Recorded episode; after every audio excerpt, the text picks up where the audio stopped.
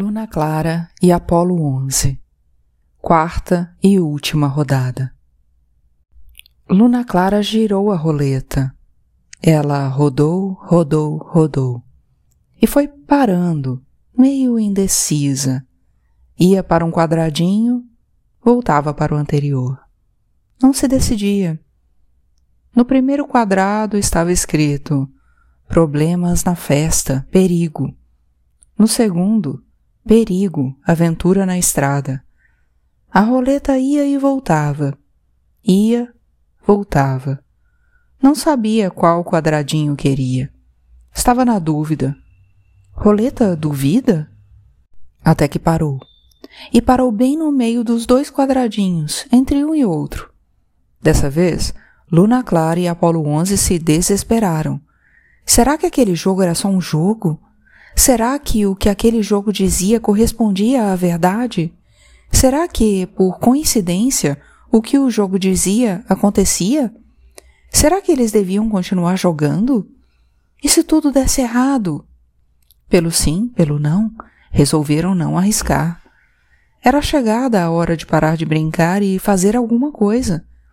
Inclusive porque as duas velhas, a que foi para o norte e a que foi para o sul, já deviam estar chegando nas duas cidades de Desatino, com seus seis cães ferozes e metade da chuva cada uma. Eu levo você a Desatino do Norte, para a gente ver que perigo é esse, e depois volto para Desatino do Sul, para tentar resolver o tal problema na festa. Essa era a proposta de Apolo 11. Deixar uma garota andar sozinha, à noite, numa estrada perigosa? Nunca. Nunca? Veremos. Ele ainda não sabia que aquela cabeça aluada, embaixo daquele chapéu xadrez, era dura como a do avô. E sabia menos ainda que aquela cabeça aluada, embaixo daquele chapéu xadrez, dura como a do avô, tinha ideias muito determinadas dentro dela. Era só o que faltava você me levar em casa enquanto a sua festa está em perigo. E isso foi só o começo do discurso de Luna Clara. Ela levantou, ponto por ponto, os direitos dos homens e das mulheres. Mencionou palavras como equiparação, justiça e igualdade, e arrematou dizendo que, em momentos como aquele, era preciso esquecer as teorias e partir para a prática. Existe um perigo rondando a sua casa, um outro rondando a minha. Os dois acontecendo ao mesmo tempo. Eu vou para a minha, você vai para a sua, e tenho dito e pronto. Até nisso, era parecida com o avô, a cabeça dura. Apolo 11 também sabia discursar, e discursou. Em vez de direito dos homens e das mulheres, foi sobre gentileza a sua palestra. Carinho, cuidado, zelo, desvelo, proteção, a. Eu não preciso de protetor nenhum e posso muito bem ir sozinha, ela interrompeu. E nós ficamos sem saber se o a que Apolo 11 ia se referir era amor ou amizade. Quando dizia que não precisava de protetor nenhum e podia muito bem ir sozinha, a intenção era ser chata para ver se convencia ele. Mas lá no fundo, ela duvidava do que dizia. Queria a companhia de Apolo 11, sim, e sua proteção, ou não. Ou cabeça desorganizada. Por um lado, ela achava que ele devia ir imediatamente para casa resolver os problemas dele. Por outro, aquela estrada escura e ela sozinha, se bem que. Mas. E. Precisava organizar aquela cabeça urgentemente, Luna Clara pensou, e precisava também organizar o seu quarto. Mas o quarto ficava para depois. Agora ela precisava rapidamente de uma decisão, e não havia a menor condição de encontrar uma decisão dentro da cabeça bagunçada dela só dando uma arrumadinha. Ela afastou um sentimento para um canto, tirou um medo do meio, guardou, bem guardado, uma expectativa, meio torta, e falou com uma cara de quem sabia muito bem o que dizia. Boa sorte para você, Apolo 11. Então saiu da casa das velhas e foi embora. Correu de um medo em direção a outro. Apolo 11 ficou totalmente aturdido, sem saber o que fazer. Resolveu usar a pergunta clássica: Quando é que a gente se vê de novo? Ela não ouviu. Continuou indo para o norte, morrendo de medo. E se a gente nunca mais se encontrar? Ele tomou o caminho do sul com um pavor idêntico. E a roleta ficou lá, parada entre problemas na festa, perigo, e perigo, aventura na estrada. Perigo na festa. Quando resolveu que teria que usar seus próprios meios para ganhar a vida de uma hora para outra num lugar desconhecido, Leuconíquio teve que botar o cérebro para funcionar. Pensou em algumas soluções, umas dificílimas, outras difíceis, outras mais fáceis, e ficou até bastante arrependido por antecedência quando constatou. Pena que as soluções mais fáceis são sempre as mais fáceis. Pena que o óbvio de vez em quando dá pena. Pena que as soluções mais fáceis nem sempre são as melhores para todos. Escolhida a mais fácil das soluções, Leuconíquel procurou o dono da festa e propôs uma pequena sociedade. Apolo 10 falou que não se interessava não. Faça o favor de me desculpar. Estava muito ocupado se divertindo. E o sujeito tagarelando. Vai ser a maior empresa de alegria da região de Desatino, quem sabe até do mundo inteiro. Podemos chamá-la de Apolo e Leuconíquio Entretenimentos e Diversões. Melhor ainda, Apollo's Party. O que é que você acha? Declamou um monte de números exorbitantes e prometeu, em troca de 50% dos lucros, gerenciar a empresa de graça. Apolo 10 não entendeu muito bem aquele de graça em troca de lucro e não estava nem um pouco afim de perder seu tempo ali escutando aquela conversa. O sujeito não parava de dar ideias, terceirizar o serviço, baixar os salários, estimar os lucros, estabelecer metas e objetivos, planilhas, organogramas. Você vai me desculpar, mas eu estou mais interessado em tocar gaita. É falta de educação interromper os outros. Mas a paciência de Apolo 10 também não era interminável. Por isso ele deixou o chato lá fora e voltou para a festa. E agora, seu Leuconíquio? Como o plano 1 arruinado, um plano 2 se tornava imprescindível. Parar de ganhar dinheiro e simplesmente viver feliz ali não estava nos seus propósitos. Ele era daquelas pessoas que sempre querem mais um pouco, só um pouquinho. Que pena! Constatou mais uma vez, não muito satisfeito com a pessoa que era. Foi então que viu, ao lado da casa de Apolo 10, uma terra enorme e vazia, e imediatamente pensou: o dono desse pedaço aí deve ter dinheiro. Bateu palmas no portão. Agora não posso. Estou ocupado pensando numa maneira de acabar com essa festa gritou lá de dentro noctâmbulo. Pois você acaba de encontrar uma? O portão foi aberto. Só preciso saber o motivo da festa para acabar com ela, Leuconique o garantiu. O nascimento de um tal de Apolo 11. Mas isso já faz mais de 13 anos e o menino já até foi embora daqui. Pode considerar a festa acabada. Noctâmbulo se sentiu inseguro, tamanha era a convicção daquele camarada. Nunca ia contar para ninguém, isso era segredo absoluto, mas ele já estava acostumando com o barulho da festa e gostava.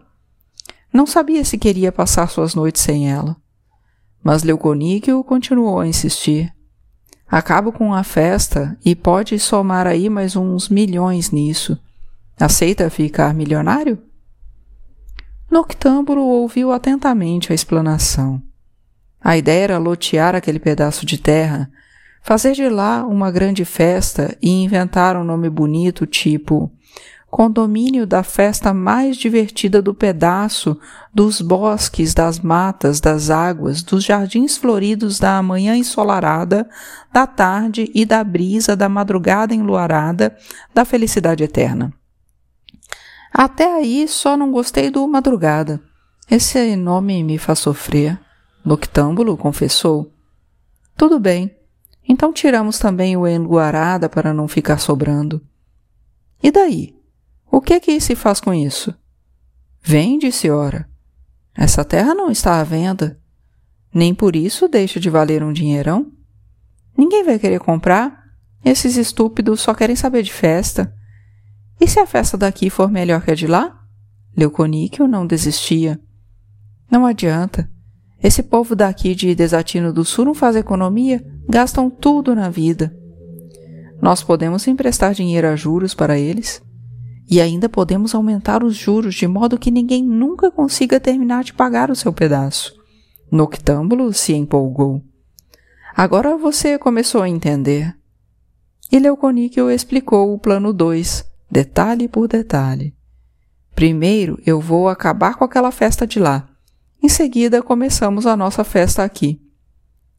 Fora o dinheiro que ganhariam com a venda dos lotes, somaram o valor dos ingressos e mais a consumação. Abririam um buffet, uma firma de decoração, uma fábrica de balões, autocontratariam seus próprios serviços e, como não sabiam tocar, em vez de contratar uma banda, botariam um disco tocando que saía muito mais barato. Lucro, na certa. Meio a meio? Meio a meio não. Eu tenho o papagaio, esqueceu? Ele vai ser a atração da festa. O que é que ele sabe fazer? Só então Leuconíquio desamarrou o bico de pilhério e Noctâmbulo ficou até abalado com o tamanho desenvolvimento intelectual. O papagaio citou grandes humanistas, a teoria do valor, a má remuneração do trabalho, discursou contra a exploração, se declarou completamente contra enganar os outros vendendo terrenos de mentira ou produtos de qualidade inferior e terminou implorando: Você quer fazer o favor de me soltar? Leuconíquio amordaçou o pilhério de novo e se dirigiu para a porta. Agora eu vou acabar com aquela festa de lá. Como é que você vai fazer? O motivo da festa é Apolo 11, certo? Certo. Então é só raciocinar o motivo do final da festa precisa ser maior do que o motivo da sua existência noctâmbulo. Sim, e aí? Aí Apolo 11 vai morrer. Você vai matar Apolo 11? Todo mundo vai morrer um dia, ora. Você pode guardar o meu papagaio um minuto enquanto eu vou ali resolver esse probleminha? Aventura na Estrada 1 a nuvem preta estava lá na frente, e os pensamentos de aventura, dentro da sua cabeça, conseguiam ser ainda mais rápidos do que os seus passos. Luna clara, chuva, doravante, perigo, vale da perdição, paixão, reencontro, desvario, medo, preocupação, desencontro, minha Nossa Senhora do Cadê minha filha, minha Nossa Senhora de como é que vai acabar essa história? Mapa atualizadíssimo. Em Desatino do Sul, Leuconíquio planeja o fim da festa. O meio do mundo, por ora, está bastante desanimado. Nota-se que está aparentemente vazio de gente.